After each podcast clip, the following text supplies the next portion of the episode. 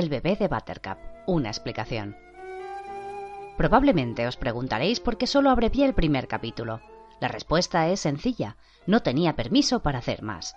La explicación que os ofrezco a continuación es más bien personal, y lamento que tengáis que escucharla. Parte de todo esto, más que parte, mucho, me resultó doloroso cuando sucedió, y todavía me lo resulta mientras lo escribo para vosotros. Muchas veces no resuelvo bien las situaciones, pero eso no tiene remedio. Morgenstern se comportó siempre con honestidad con su público. No creo que yo deba hacer menos por vosotros. Mis problemas empezaron hace 25 años, con la escena de la reunión. ¿Recordáis en mi resumen de la princesa prometida, cuando Buttercup y Wesley se habían vuelto a reunir justo antes del pantano de fuego? Me aventuré y dije que pensaba que Morgenstern había engañado a sus lectores al no incluir una escena de reunión de los amantes, de modo que yo había escrito mi propia versión y os la podía mandar si queríais un ejemplar. Mi último gran editor, Hiram Haydn, tuvo la sensación de que eso había sido un error, que si estás abreviando la obra de alguien no puedes, de pronto, empezar a usar tus propias palabras. Pero a mí me gusta mucho mi escena de la reunión, de modo que, para complacerme, me dejó incluir esta nota en el libro sobre la posibilidad de mandarla a los lectores. Nadie, y por favor, creedme, nadie pensó que alguien pediría realmente mi versión. Pero Harcourt, el editor original en tapa dura, quedó desbordado y más tarde Valentine, el editor en rústica, quedó todavía más desbordado por las peticiones. Me encantó. Eso de que los editores tuvieran que gastar dinero. Mi escena de la reunión quedó destinada al mailing, pero no se llegó a mandar ni una. Lo que sigue a continuación es la carta de explicación que redacté y que sí fue enviada a las decenas de miles de personas que habían escrito a lo largo de los años solicitando la escena. Estimado lector, Gracias por mandar tu solicitud y no, esta no es la escena de la reunión, debido a una barricada llamada Kermit Shock. Tan pronto como los libros estuvieron listos y encuadernados, recibí una llamada de mi abogado, Charlie. Puede que no lo recordéis, pero Charlie es a quien llamé desde California para que saliera en medio de la nevada y comprara un ejemplar de la princesa prometida en una librería de segunda mano. En cualquier caso, él siempre empieza con un poco de humor talmúdico, con bromas ingeniosas, pero en esta ocasión se limitó a decirme Bill, creo que es mejor que vengas. E incluso antes de darme la oportunidad de preguntar por qué, añadió, ahora mismo sí puede ser. Aterrorizado salí zumbando, preguntándome quién podía haber muerto o si los de Hacienda venían a por mí. Su secretaria me dejó entrar en la oficina y Charlie me dijo, Bill, este es Mr. Shock. Y ahí está él, sentado en la esquina, agarrado a su cartera, con un aspecto como de Peter Lord grasiento. Realmente esperaba que me dijera, Dame el halcón, hazlo o tendré que matarte. El señor Shock es abogado, me dice Charlie, y entonces añade lo siguiente subrayado. Representa el legado de Morgenstern. ¿Quién lo hubiera dicho? ¿Quién hubiera podido imaginar que tal cosa existía? Un legado de un hombre muerto hace al menos un millón de años, de quien en cualquier caso nadie había oído hablar aquí. Tal vez ahora me querrá entregar el halcón, añadió Shock. No, eso no es cierto. Lo que dijo fue Quizá desea hablar un momento a solas con nuestro cliente. Y Charlie hizo un gesto con la cabeza y salió del despacho. Y una vez hubo acabado le dije, Charlie, Dios mío, jamás imaginé. Y él dijo, ¿y los de Harcourt? Y yo dije, nunca mencionaron nada. Y él dijo, ¡buf! El clásico gruñido que hacen los abogados cuando se dan cuenta de que han defendido a un perdedor. ¿Qué quiere? dije. Una reunión con el señor Jovanovich, contestó Charlie. Resultó que Kermit Shock no solo quería una reunión con William Jovanovic, el brillante ejecutivo que dirigía la empresa, también quería enormes sumas de dinero y quería además que la versión no abreviada de La Princesa Prometida fuera publicada con una primera edición descomunal de 100.000 ejemplares. Y por supuesto la idea de que yo, pobre de mí, me dedicara a enviar la escena de la reunión a sus lectores por correo murió ese mismo día. Pero las demandas judiciales empezaron a llover. A lo largo de los años, un total de 30 de las cuales solo once me afectaban a mí directamente. Fue horrible, pero lo bueno del caso es que los derechos de autor de Morgenstern caducaban en 1978. De modo que les dije a todos los lectores que solicitaban la escena de la reunión que se estaba confeccionando una lista con sus nombres y que esperaríamos a que pasara el año 1978 y entonces voilà. Pero volví a equivocarme. He aquí parte de la siguiente nota que mandé a toda la gente que solicitaba la escena de la reunión. Lamento de verdad todo esto, pero ya conocéis la historia que acaba con no tenga en cuenta el último comunicado, le mandaremos otra carta.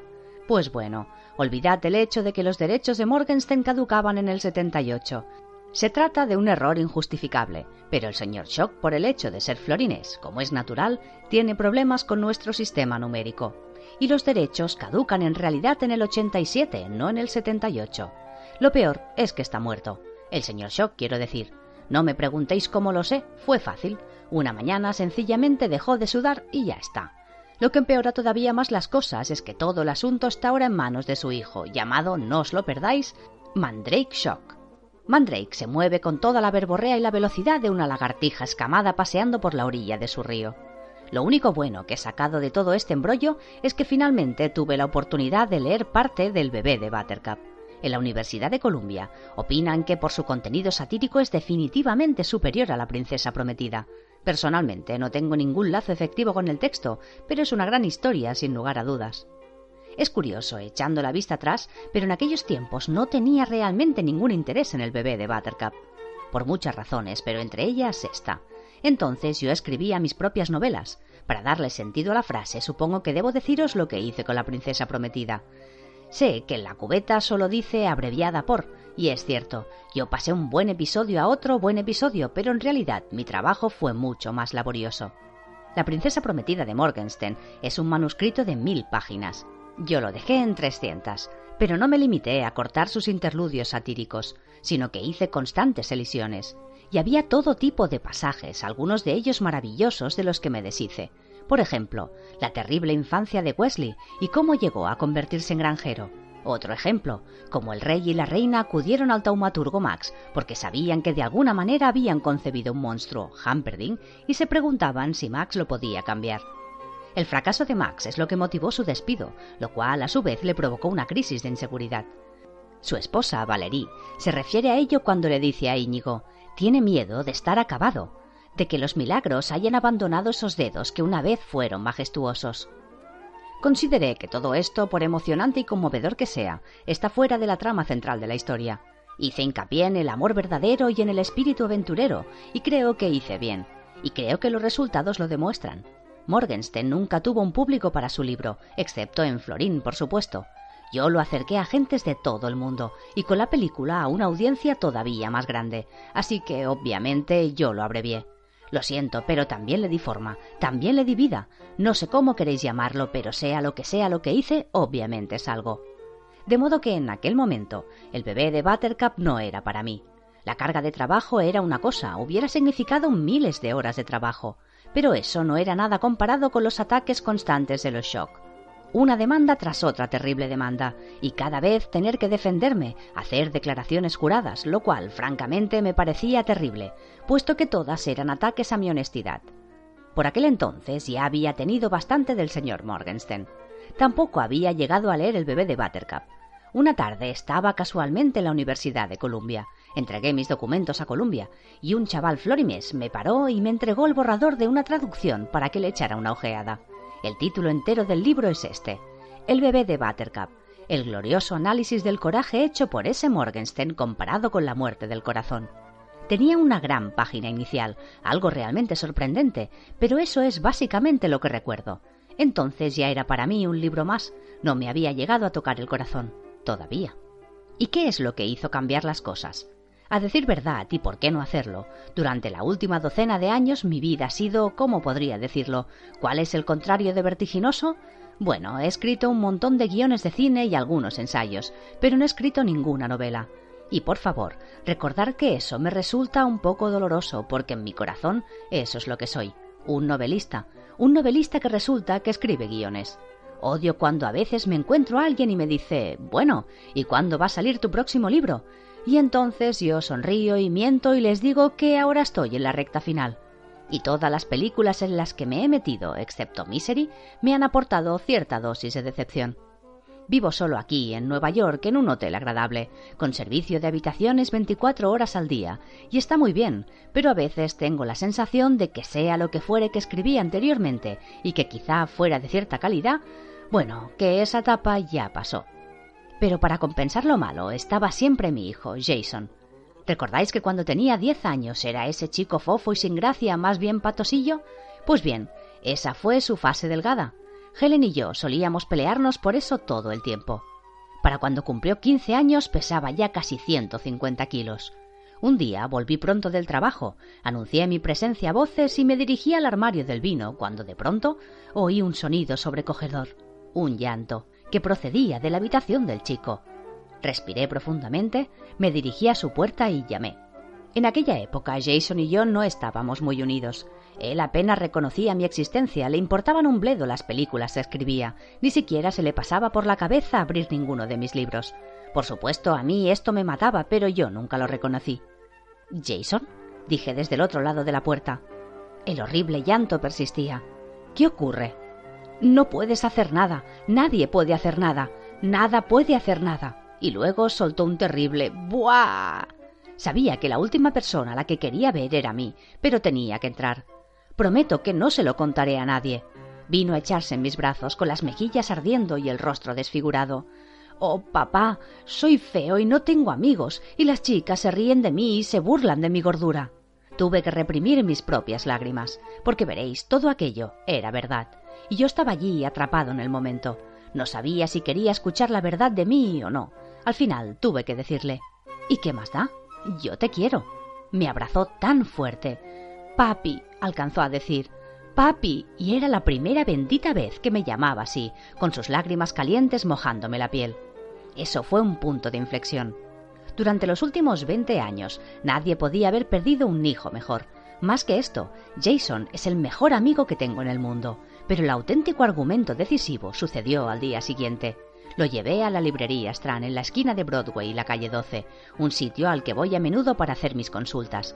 Y estábamos a punto de entrar cuando se detuvo y señaló una foto que había en el escaparate, la cubierta de un libro de fotografías. ¿Quién será? Es un culturista austríaco que está intentando hacerse una carrera como actor. Lo conocí la última vez que estuve en Los Ángeles. Quiere ser Fessig si algún día se hace la princesa prometida. Eso ocurría a finales de los años 70, hace 20, entonces Schwarzenegger no era nadie, pero cuando La Princesa Prometida se rodó, finalmente él ya era tan famoso que no teníamos presupuesto para pagarle. Me gustó, era un joven muy brillante. Jason no podía apartar la vista del retrato. Entonces pronuncié las que creo que resultaron ser las palabras mágicas. Él también ha sido fofo. Jason me miró. No lo creo. Yo tampoco lo creía, pero diciéndolo no hacía ningún daño. Salió en la conversación, dije. Me dijo que creía que había llegado todo lo lejos que podía en el mundo del culturismo. Lo que le llevó hasta allí fue el hecho de que de adolescente no le gustaba su aspecto. Una cosa que juraría que no sabéis de Arnold es que era amigo de André el Gigante. Creo que todos los fortachones se conocen. A continuación va una historia que me contó él. La utilicé en la necrológica que escribí cuando André, por desgracia, murió. André invitó una vez a Schwarzenegger a un combate en México, en el que él luchaba ante un público de 25.000 exaltados fans. Después de noquear a su oponente, le hizo un gesto a Schwarzenegger para que subiera al ring. De modo que en medio de los gritos, Schwarzenegger sube. André le dice, quítate la camisa, están todos locos porque te quites la camisa. Yo entiendo el español. Así que Schwarzenegger, avergonzado, va y hace lo que André le dice. Se quita la americana, la camisa, la camiseta y empieza a hacer poses con el torso desnudo. Y entonces Andrés se marcha al vestuario y lo deja que vuelva a reunirse con sus amigos. Todo había sido una broma. No sabía lo que el público estaba pidiendo a gritos, pero desde luego no era que Schwarzenegger se quedara medio desnudo y posara. A nadie le importaba un carajo si me quitaba o no la camisa, pero caí de cuatro patas. André era capaz de hacerte este tipo de cosas. ¿Cuánto valdrá ese libro? dijo entonces Jason. Seguimos frente a la librería Strand, recordadlo, y entonces no lo sabíamos, pero la tierra ya se había movido. ¿Os sorprende saber que lo compré? Eso es lo que le sucedió a Jason en los dos años siguientes. Bajó de 140 a 105 kilos, creció de metro 71 a metro 92. Siempre había sido uno de los más grandes en su clase de Dalton, pero ahora, maduro y guapo, también era un chico querido. Esto es lo que le sucedió a Jason en los años siguientes. La universidad, la facultad de medicina, la decisión de especializarse en psiquiatría como su madre, excepto que Jason se ha especializado en terapia sexual. La revista New York lo calificó como uno de los mejores de la ciudad y también conoció a su amada Peggy Henderson, una profesional de Wall Street, y se casaron y fueron felices. Y también tuvieron un hijo, y yo fui al hospital tan pronto como me enteré de que había nacido. Se va a llamar Arnold, me dijo Peggy, con el bebé en los brazos. Perfecto, dije. Lo cierto es que obviamente esperaba que me hubieran recordado también a mí, de alguna forma, pero veía que no. Así es, dijo Jason, William Arnold, y tomó a Willy y me lo puso entre los brazos. Gran momento de mi vida. Para aquellos de vosotros que todavía no habéis tirado el libro a la papelera por frustración, dejad que os explique que todo esto tiene de verdad relación con el que por qué solo se incluye el primer capítulo del bebé de Buttercup, y prometo contarlo tan rápido que no os lo vais a creer. Bien, Willy, el niño, Jason y Peggy viven tan solo a dos manzanas, y yo tengo cuidado de no volverlos locos, pero es que nunca había tenido un nieto antes, ni uno de los juguetes que vendían en Gintom se me escapó, ni una tos del niño me impidió pasarme la noche en vela consultando todas las enciclopedias médicas a mi alcance. No se le podía negar absolutamente nada. Eso explica que mi comportamiento en el parque fuera tan extraño. Día fantástico de primavera. Peggy y Jason cogidos de la mano. El pequeño Willy y yo rezagados pasándonos una pelota. Incluso lo llevo algún fin de semana a ver un partido de los Knicks. Tengo pase de temporada desde que Javi Brown fue enviado a tierra para destruirme. Tenemos una petición, empezó Jason. Adivina qué acabamos anoche, siguió Peggy. La princesa prometida. Lo hemos leído en voz alta por turnos. Fingiendo que no me importaba, le pregunté al chico qué le había parecido la aventura. Es muy buena, me contestó, excepto el final. A mí tampoco me gusta mucho el final, dije. Es culpa del señor Morgenstern. No, no, explicó Peggy. No es que no le gustara el final, no le gustó el hecho de que acabara. Pausa. Seguimos andando en silencio. Le hablé de la continuación, papi, dijo entonces Jason. Peggy asintió. Se puso muy contento. Y entonces mi pequeño Willy dijo las palabras ¿Me la leerás? En aquel momento supe que estaba perdiendo el control de las cosas. Recuerdo exactamente cuál era mi miedo, y si esta vez no era capaz de darle vida, y si fallaba, y si nos fallaba a los dos. Esta es la petición, papá. Willy quiere que le leas el bebé de Buttercup. Todos queremos que lo hagas. Mira, es una lástima que todos lo queramos, ¿no? Empecé con un tono de voz demasiado alto. Es realmente una lástima que todos no podamos tener siempre lo que todos queremos, ¿no? Será mejor que os vayáis acostumbrando a las decepciones. Y antes de empeorar todavía más las cosas, miré el reloj. Dije que tenía que irme, me marché, llegué a casa, me quedé allí, no contesté al teléfono, me hice mandar pronto la cena al restaurante chino, me puse a beber y me quedé dormido hacia la medianoche. Y me desperté antes del amanecer, con un sueño muy real. Salí a la terraza y me puse a andar arriba y abajo, intentando descifrar el sueño y más que eso, creo descifrar mi vida y cómo la había jodido. Era un recuerdo de aquella segunda neumonía, y Helen me leía el guion de la película, solo que esta vez era joven y maravillosa y también lloraba. En la terraza supe por qué. Todos somos los guionistas de nuestros propios sueños. Ella era yo, lloraba por mí, por aquello en lo que me había convertido.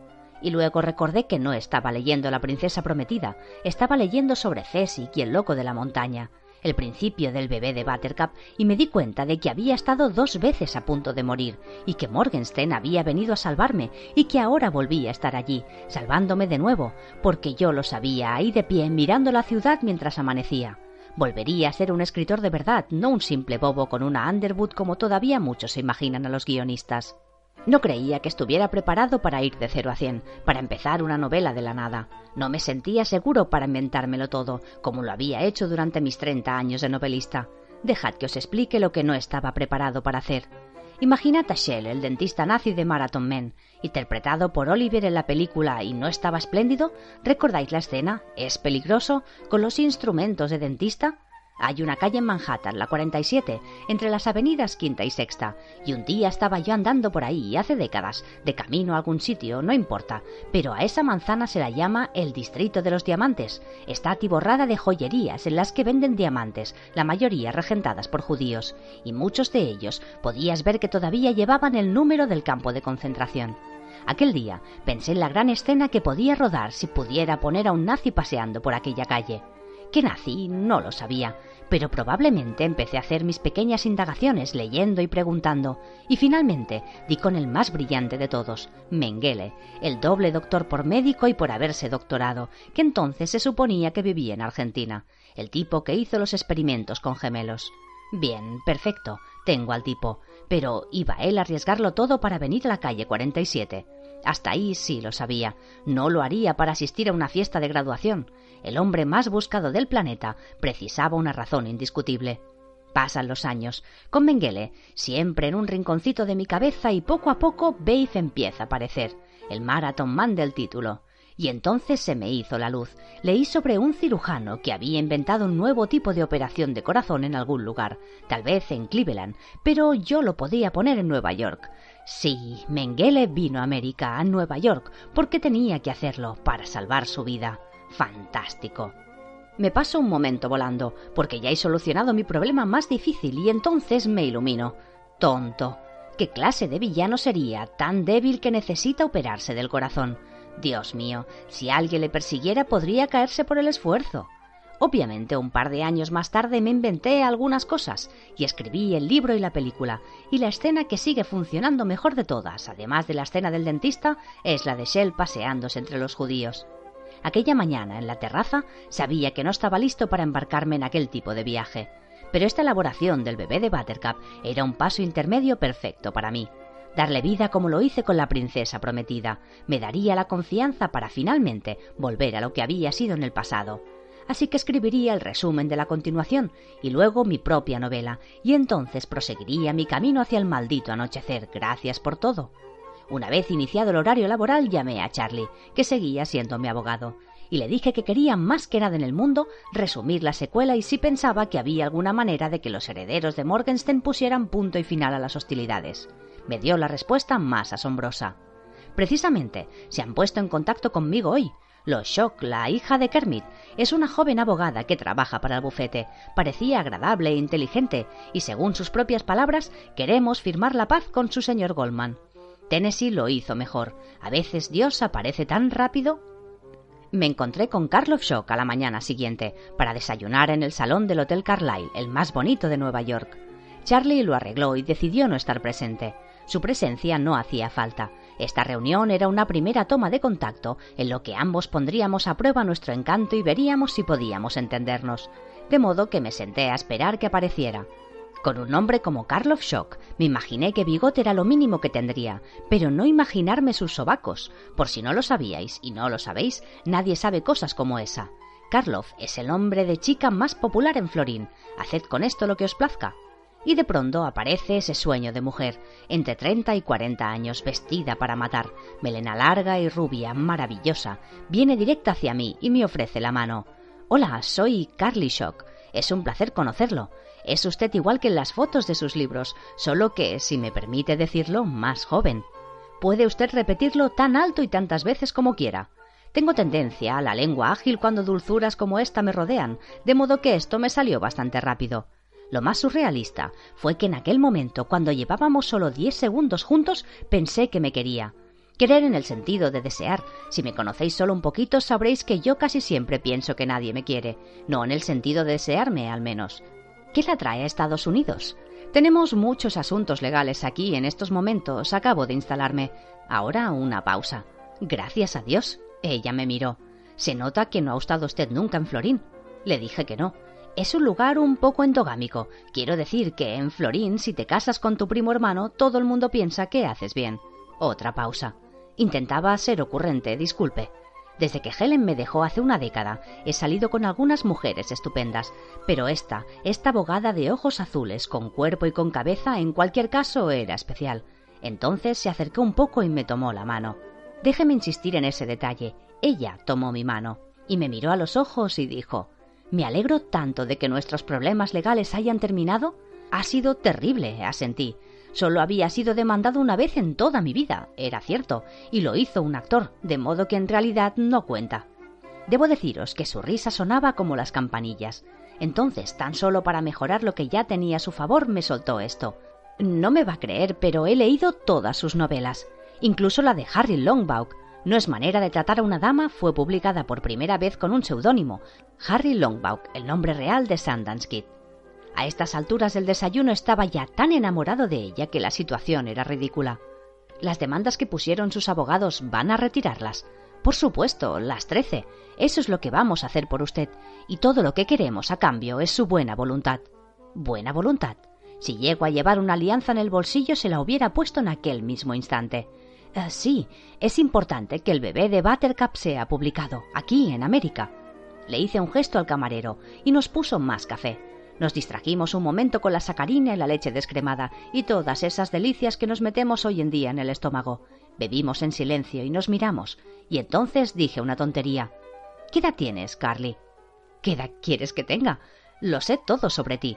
Sé que naciste en el Hospital Michael Reese de Chicago el 12 de agosto de 1931, ¿no es cierto? Asentí con la cabeza. Entonces abrió su bolso. Todo lo que has de saber es esto, Bill. Rompí con mi novio y me marché de Florin City. Y él tenía 55 años. Tengo una debilidad por los... Y aquí hizo una pausa y sonrió con tanta dulzura. Por los hombres maduros y vigorosos. Marco Antonio no fue nunca tan hiriente. Buscó en su bolso y me acercó un papel. Esto es solo papeleo legal. Pídele a tu abogado que le eche una ojeada, luego fírmalo y mándamelo. ¿Qué es? Se llama hacer las paces. Nosotros accedemos a retirar todas las demandas. Tú admites que no te hemos causado ningún perjuicio y nos deseas lo mejor en todos nuestros proyectos futuros. Haré mucho más que desearos lo mejor. Voy a matarme haciendo el guion del bebé de Buttercup. Por supuesto que lo harías, dijo ella entonces. ¿Y saben cuál es la frase más importante de los últimos 30 años para la cultura mundial? Peter Benchley se la inventó mientras paseaba por la playa, y las palabras fueron estas. ¿Y si el tiburón quiere defender su territorio? Porque de aquí salió la novela Tiburón, luego la película Tiburón, y desde entonces ya nada ha vuelto a ser lo mismo. Bueno, la siguiente frase de Charlie Shock no fue tan importante, excepto, por supuesto, para mí. Antes de que la dijera, le pregunté ¿Por qué has dicho que por supuesto lo harías? Querías decir por supuesto que lo harás. Voy a hacer el bebé de Buttercup. En ese momento, mientras esperaba que ella hablara, mirando a aquella estupenda dama a sus ojos azul claro, recuerdo que pensé que algo raro estaba ocurriendo, incluso algo malo, pero ni en la pesadilla más paranoica me podía haber imaginado lo que declaró a continuación. Stephen King va a hacer el resumen. He aquí lo que no le dije. ¿Dónde está la gracia? Ni tampoco me acabas de matar ni se va a reír en tu cara. ¿O qué tal, bruja de mierda? Mientras yo me mantenía ocupado imaginando mi respuesta, Carly siguió hablando habilidosamente. He aquí lo que nosotros ganamos cuando nos firmes la carta. Seguridad. Mira, no te puedes comparar a King en cuanto a ventas, nadie puede. No tenemos por qué entrar en esto, pero hay mucha gente que te relaciona con Morgenstern a causa de la película, y lo que no queremos es que la gente se pregunte por qué decidiste no hacer la secuela. La buena voluntad es importante y no nos podemos arriesgar a que vayas por ahí diciendo que te traicionamos. He redactado esto. Creo que puedes aceptarlo. He aquí lo que puso. Estoy tan contento de que Stephen King se incorpore a nuestro proyecto. Francamente, estoy cansada de todo el tema Morgenstern, de modo que les deseo a todos lo mejor. No sé cómo se sienten, pero yo tengo muchas ganas de leer El bebé de Buttercup. La miré un instante antes de hablar. Ahora me parecía como Bela Lugosi. No va a hacerlo Stephen King. Lo conozco un poco y no hay ningún motivo en el mundo que le pueda arrastrar a hacer algo así. Stephen no tiene la sensación de ser arrastrado a hacer nada. Está realmente contento. Hablo cada día con él y seguiré haciéndolo hasta que se haya acabado todo. No te creo. No sé qué estás buscando, pero búscate otro comprador. Y con estas palabras me levanté. No siempre se llamó King, dijo entonces Carly.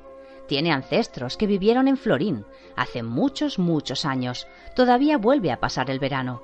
Volví a sentarme. ¿Sabe algo de mí? Bill, claro que sí. Y le dije exactamente lo que decía el acuerdo de paz, que estás agotado. Es bastante fácil de creer. Dios mío, no has vuelto a escribir una novela en más de una década. Ahora se parecía muchísimo a Leatherface de la matanza de Texas. Te veré en los tribunales, le dije mientras dejaba dinero sobre la mesa y me disponía a salir. Una frase bien vacía y tonta. Ella podría seguir presionándome con las demandas. Sin duda tenía todas las cartas. Todas menos una.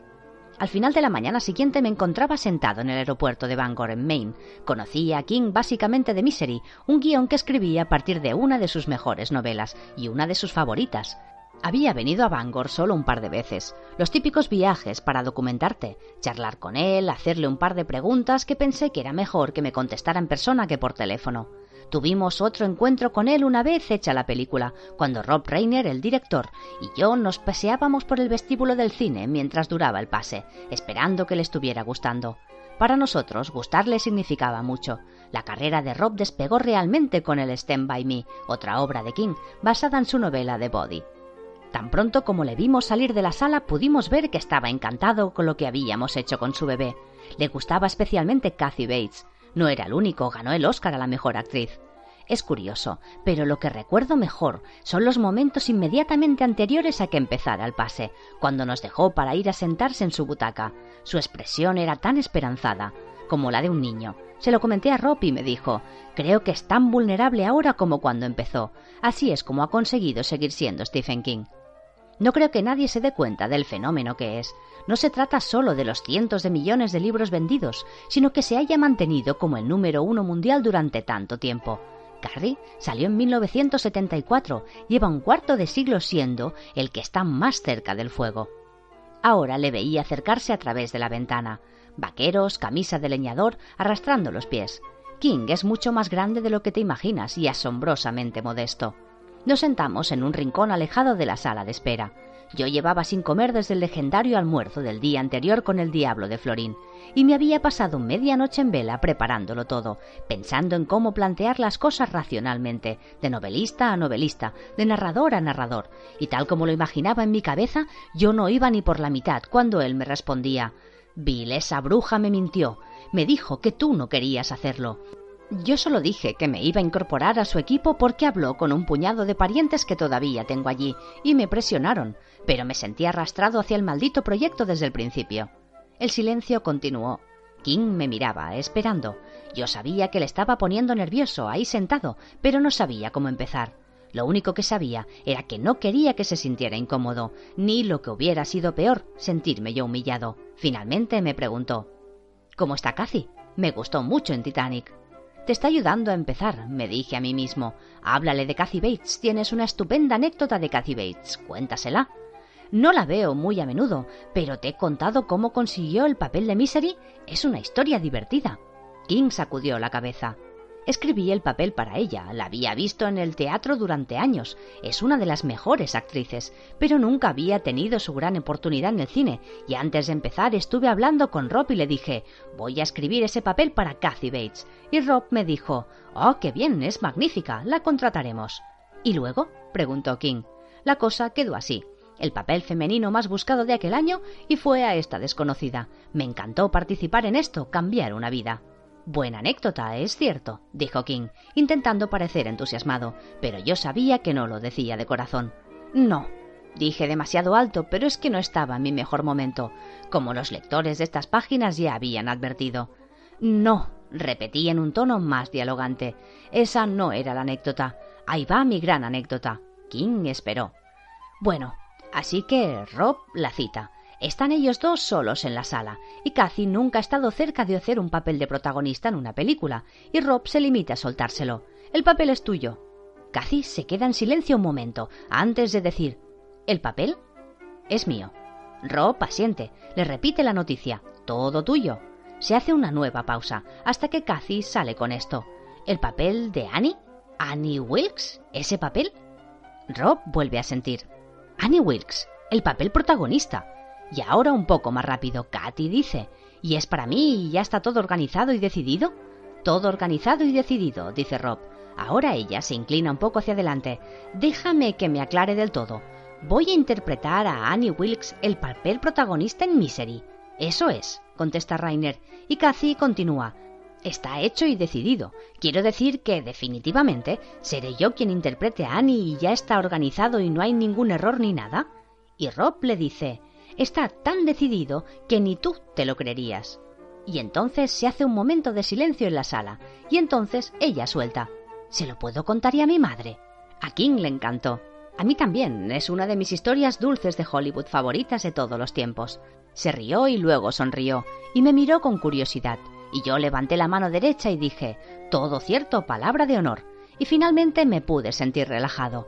Ahora me sentía capaz de hacerlo, de hablar con él, de convencerle de que no hiciera la secuela porque, al fin y al cabo, yo había hecho la princesa prometida, y hasta en este planeta la justicia era a veces justa. Y él dijo, me gustó mucho la película. Y yo dije, a mí también. Y no solo Cathy, ¿qué te pareció, Jimmy Khan? Entonces él dijo, quise decir la princesa prometida.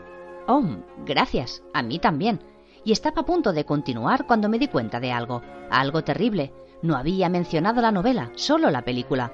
Pero, Dios mío, tenía que haberle gustado, simplemente me estaba volviendo un poco paranoico. Ojalá pudiera decir lo mismo de la novela, afirmó, y pude percibir cómo le dolía decirlo. El narrador más popular del siglo te dice que como narrador dejas mucho que desear. Me gustaría poder contar que me enfrenté a la situación con madurez, pero por desgracia lo que dije como un auténtico gilipollas fue ¿Ah, sí? Pues a mucha gente le encantó. Gracias. De pronto se inclinó hacia mí. Bill, la manera en la que le pillaste el estilo es correcta, pero el hecho es que no me gusta mucho lo que hiciste a la hora de resumir.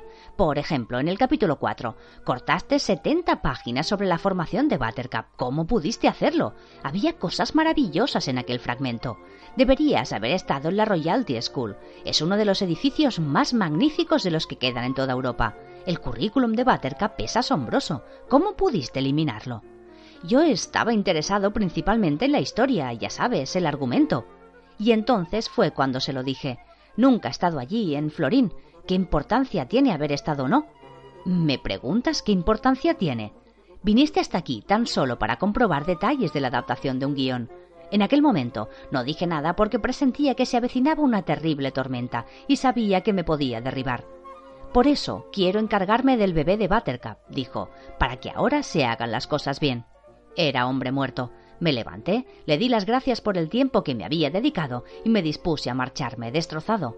Lo lamento de veras, dijo. Esbocé una sonrisa. No era lo que más fácil me resultaba en aquel momento, pero King me caía bien y no quería que precisamente él me viera hundido. Entonces me llamó. Bill, espera. Se me acaba de ocurrir una idea. Escucha, yo haré el resumen y tú puedes hacer el guion de la película. Pactaré que sea una cláusula de mi contrato.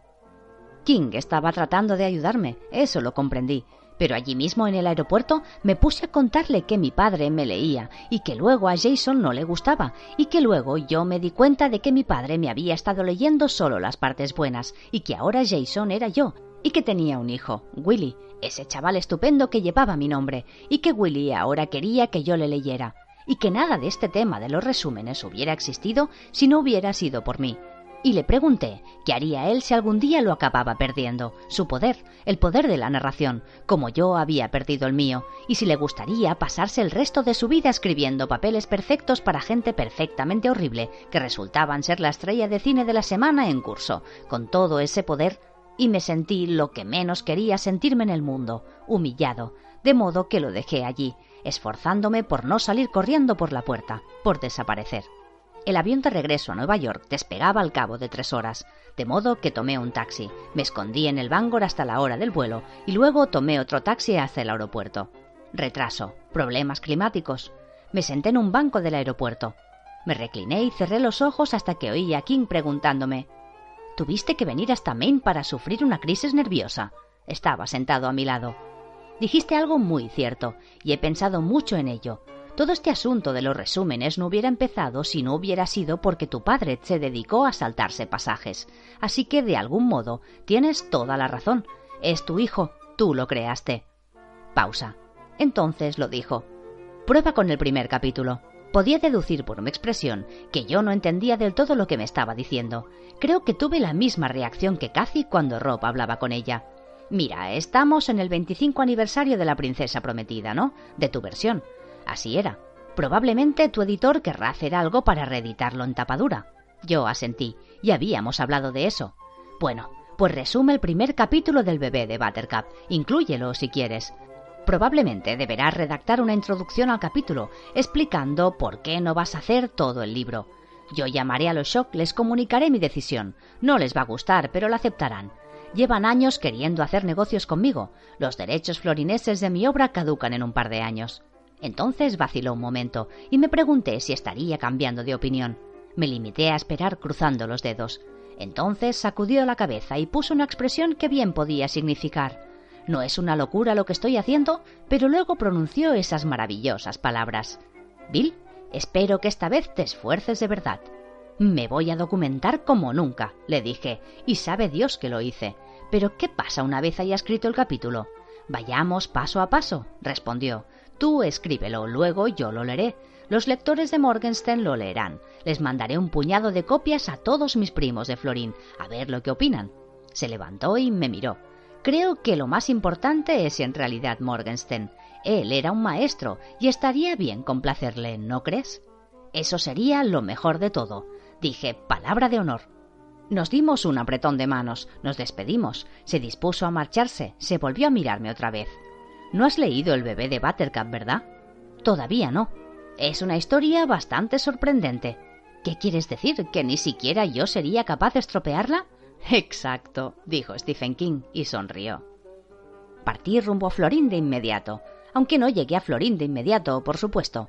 Los magos de la programación de los vuelos de Floriner se ocuparon de ello. Tomé el vuelo nocturno de Air France con destino a Bruselas, donde puedes contactar con Inter Italia, que te deja en Gilder, y luego otro breve vuelo hasta llegar a Florin City. Llevaba una lista de sitios que debía visitar. La Royalty School, por supuesto, ya que King había hecho tanto énfasis en ella, los acantilados de la locura. Llamé previamente para concertar una visita. El lugar está hoy en día locamente atiborrado de visitantes. El bosque donde tuvo lugar la batalla de los árboles una y otra vez. King me había facilitado una lista de amigos y expertos que pensaba que me podían resultar útiles. Uno de sus fantásticos primos regentaba el mejor restaurante de Florín, una bendición, porque Florín, como bien debéis saber, es la capital de los tubérculos de Europa, un mérito de sus agricultores, pero la ruta vaga es su plato nacional, y puedes acabar aborreciéndola muy rápidamente, a menos que tengas cerca un cocinero experimentado.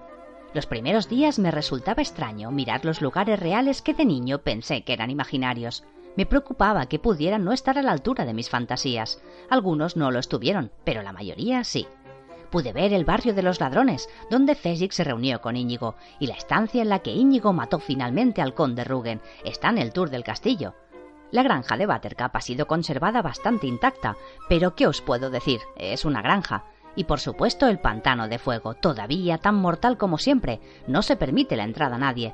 Pero sí vi el lugar, no muy lejos de allí, en el que los estudiosos locales creen que Buttercup y Wesley se sujetaron el uno al otro después de que ella lo empujara por el barranco. Es donde tuvo lugar la escena de la reunión y os prometo, fue una sensación extraña estar yo allí mirando aquel trozo de suelo. Todavía no es posible llegar en barco a la isla del único árbol por la corriente que la rodea, de modo que alquilé un helicóptero y me paseé.